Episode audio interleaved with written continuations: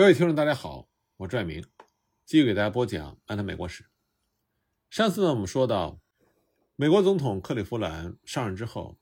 因为他反对扩张，所以呢，他也反对废除夏威夷女王，他就派出了参议员詹姆斯·布隆特作为全权代表，去夏威夷调查推翻女王政变的真相。布隆特刚到夏威夷，就要求参与政变的美军回到他们的船上去。然后命令降下檀香山政府大厦上的美国星条旗。布隆特的调查报告认为，夏威夷的多数居民是反对夏威夷和美国合并。他断言，没有美国的援助，檀香山的政变不会成功，而且没有史蒂文斯事先做出的给予支持的保证，那么政变根本不会发生。接着呢，克利夫兰总统就由夏威夷召回了史蒂文斯，并且责成。新任美国驻夏威夷大使与被废黜的女王还有正面当局进行接触，以恢复夏威夷女王的王位。克利夫兰之所以把兼并夏威夷群岛这件事情搁置起来，是由于当时美国统治阶层内部的意见分歧，主要是美国国内糖业利益集团，他反对兼并夏威夷，但是夏威夷糖业集团和美国的扩张主义者是不愿意退让的，前者呢？指责克利夫兰干涉夏威内政，拒不交出政权；后者呢，则在美国国内对克利夫兰展开了猛烈攻击。就连克利夫兰所属的民主党的阵营里，也有人反对让夏威女王复位。他们说，民主党从来没有复辟君主的传统。在这种情况之下，克利夫兰只好把夏威夷问题提交给国会。在国会的辩论中，有的批评克利夫兰解决夏威夷问题的方法。超越了他的权利，也有人呢对克利夫兰总统表示支持。一八九四年二月之后，美国参众两院先后通过了关于夏威夷问题的决议。众议院呢谴责史蒂文斯的活动，参院认为美国不应该干涉夏威夷群岛的内政，也反对任何其他国家进行干涉。也就是说，美国国会既没有立刻接受兼并夏威夷的一八九三年的条约，也没有要求恢复。一八九三年政变之前的夏威夷的状态，实际上是承认了政变所造成的局面。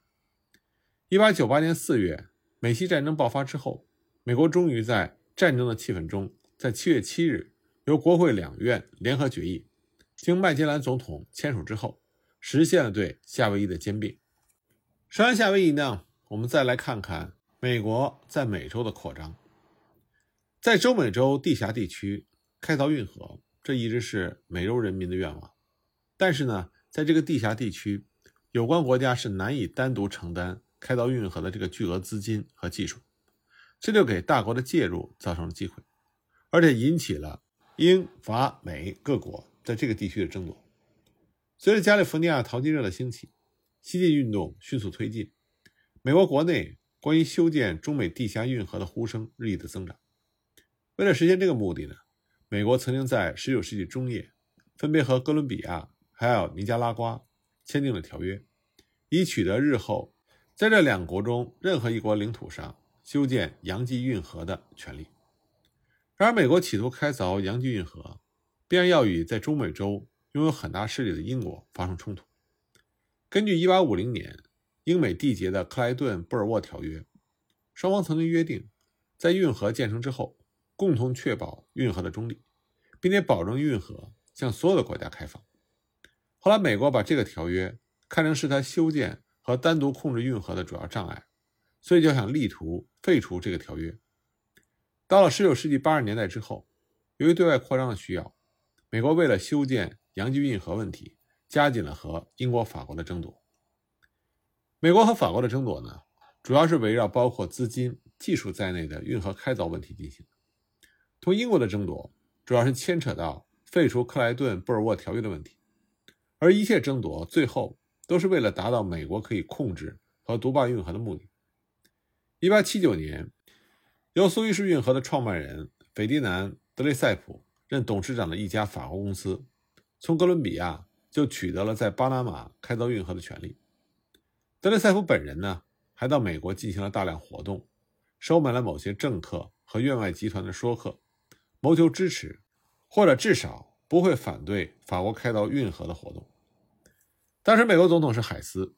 他鉴于这个形势，在1880年3月致国会的特别自问中，就发表了一项强硬的声明。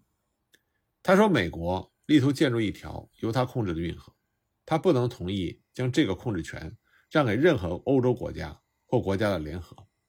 海斯还强调，这条运河实际上将是美国海岸线的一部分。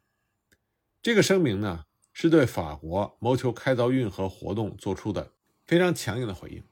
同时呢，也标志着美国争夺运河的活动进入到一个新的阶段。美国争夺运河的主要对手实际上是英国。随着美国实力的增长，1850年克莱顿布尔沃条约关于双方确保运河中立化的规定越来越不适应于美国的需要，所以呢，美国力图在海斯声明的基础之上。改变和英国的这项条约，在1881年到1883年间，美国就这个条约问题同英国进行了频繁的交涉。布莱恩国务卿在1881年的下半年连续三次召回英国，要求对这个条约做出重大的修改。布莱恩的召会说，这项条约是在三十年前的特殊的形势下缔结的，现在这种形式已经不复存在。美国太平洋沿岸地区的迅速发展。以及美国东西两岸交通网络的需要，已经使得运河区实际上成为美国海岸线的一部分。因此，绝不能保证运河对美国或哥伦比亚处于战争状态的国家实行中立。美国不能允许任何触犯他们在美洲大陆的权利的条约永久的存在下去。美国的首要要求是强调它控制运河通路的权利。弗雷德里克·弗里伦海森接替布莱恩。任国务卿之后，继续同英国进行交涉。他在1882年到1883年间两次召回了英国，重申了美国的立场，并且明确地指出，门罗总统提出的欧洲国家不得干涉美洲事务的思想，就是来自于英国政府的建议。那么，美英之间克莱顿布尔沃条约的中心思想是想保证运河的中立化，在美国实力尚弱的时候，保证运河中立化。正好适应了美国的需要，借以防止英国或者其他欧洲国家独占未来的运河。但是，随着美国实力的加强呢，他对运河问题的立场自然会产生很大的变化。他既把运河区看作是美国海岸线的一部分，这就势必否认运河的中立地位，进而排斥英国和其他欧洲国家的势力，来谋求独霸运河区，来适应美国对外扩张的需要。那么，这当然是英国所不能接受的。英国对于美国国务卿的历次召会都抱以冷淡的态度。他坚持那个条约不仅涉及到了特定的运河，而且规定了英美两国共同确立的对所有连接两洋的水道的普遍原则。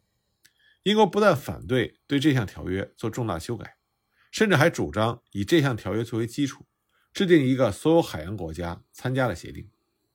英国指责美国把运河区当做自己的海岸线，势必威胁到中美洲国家的独立。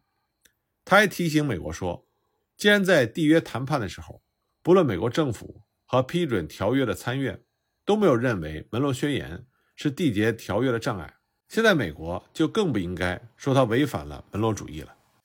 当时美国要求废除克莱顿布尔沃条约、独霸运河的心情是非常急切的，结果呢，被英国。迎头泼了一盆冷水，因而连续交涉了三年都没有结果。一八八四年，弗里林海森虽然和尼加拉瓜商定了一个条约，规定由美国在尼加拉瓜境内修筑一条运河，置于两国共同保护之下，美国则保证尼加拉瓜的领土完整。但这样呢，并不能改变美国在争夺运河问题上所处的不利地位。一八八五年。克利夫兰就任总统之后，立刻就从参议院的议事日程中撤出了美国和尼加拉瓜的条约，并在致国会的咨文中声明，地下交通不应为任何一个国家所控制。这是因为美国国内反对这个条约的舆论力的增强，而克利夫兰也不愿意为此与英国发生纠纷，只好暂时收回美国独霸地峡的要求。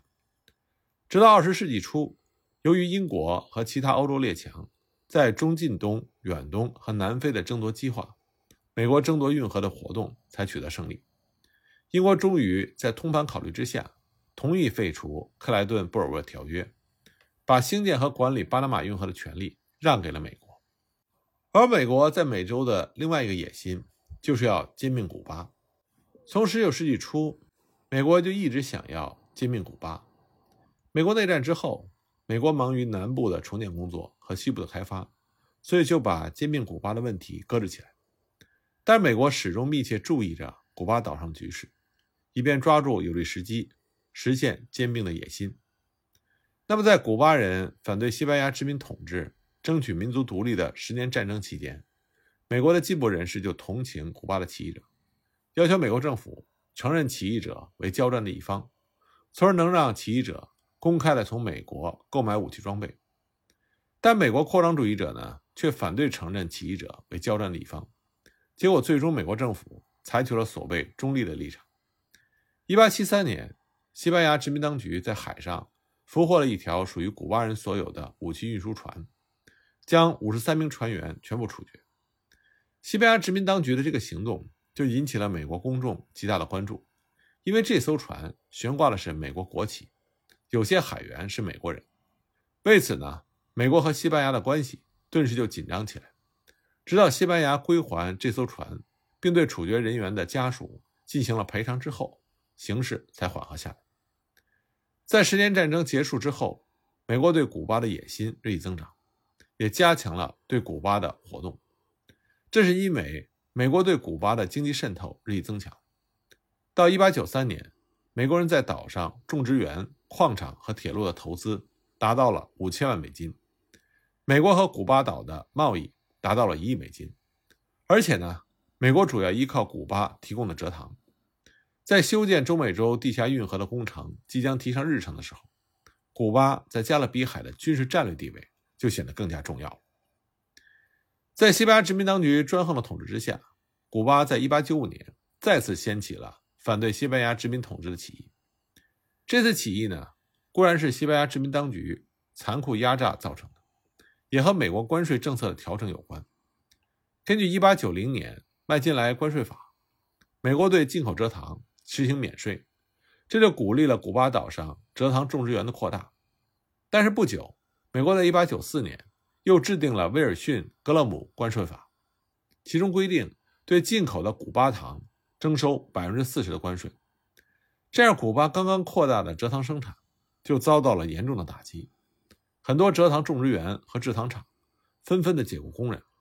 这就加重了古巴人的苦难。那么，在这次反抗西班牙专制的起义里，古巴人采取了游击战术，化整为零，声东击西，让西班牙军疲于奔命。西班牙殖民当局苦于抓不到真正的起义者，居然决定用最残酷的手段镇压起义，把成千上万的农民赶入了集中营，而集中营的条件非常的恶劣，被囚禁的人大批的死于饥饿和疾病，仅哈瓦那一省就死了五万人。那么，有关岛上殖民当局残酷杀害无辜百姓的报道，这就激起了美国国内民众的极大的义愤。有进步人士就要求美国政府承认古巴的革命政府，并且给予他道义上和财政上的援助。而亨利·洛奇和西奥多·罗斯福这些狂热的扩张主义者，也希望美国对西班牙开战，以便能够兼并古巴，把古巴变为美国的保护国。威廉·赫斯特。和约瑟夫·普里策所主办的《纽约世界报》和《纽约日报》，更是以大篇幅的报道古巴不断发生的暴力事件，从而煽动沙文主义情绪，制造发动战争的舆论。所以，当时在美国，虽然有不少人支持向西班牙宣战，帮助古巴人的反抗，但是呢，其目的是不一样的。有些人是想主持正义，是想帮助古巴人取得胜利和真正的独立。那么也有不少人是代表的垄断资本的利益，希望能够颠覆西班牙在古巴的统治，从而让美国得以控制古巴。一八九六年四月，美国国务卿奥尔尼召回西班牙，建议由美国调解西班牙和古巴起义者之间的冲突，但是被西班牙所拒绝。所以呢，美国就以帮助古巴人摆脱西班牙的压迫为名，准备发动夺取古巴的战争。这种战争鼓动随着麦金莱总统的上台而加强了，而这位以主张古巴独立的郑刚而当选的总统就职之后，就对西班牙的殖民者魏勒在古巴的残暴的恐怖统治提出了抗议。在古巴投资的美国银行家和企业家也要求美国政府采取措施，来恢复古巴岛的和平。尽管麦金莱他把自己装扮成为古巴人民的保卫者，但他的主要目的之一还是为了保护美国在古巴投资者和糖厂老板的利益。那么，在美国日益加强对古巴的干预的情况下，西班牙后退了。首先是把魏勒从古巴召回，接着他答应改变他的集中营政策，保证给古巴人更大的自治权利等等。不过呢，1898年2月就发生了美国军舰缅因号的爆炸事件。结果，这艘军舰在哈瓦那港沉没，二百六十人丧生。于是，麦金莱总统在美国扩张主义者的鼓动之下，就利用这个爆炸事件，向国会提出了咨文，要求对西班牙宣战。美西战争很快就爆发了。关于美西战争呢，我之后会具体的讲。那么，从19世纪80年代起，美国不仅加强了对古巴的控制，而且呢，还积极插手拉丁美洲国家的纠纷。甚至直接干涉拉丁美洲国家的内政，从而扩大美国在拉丁美洲的影响力。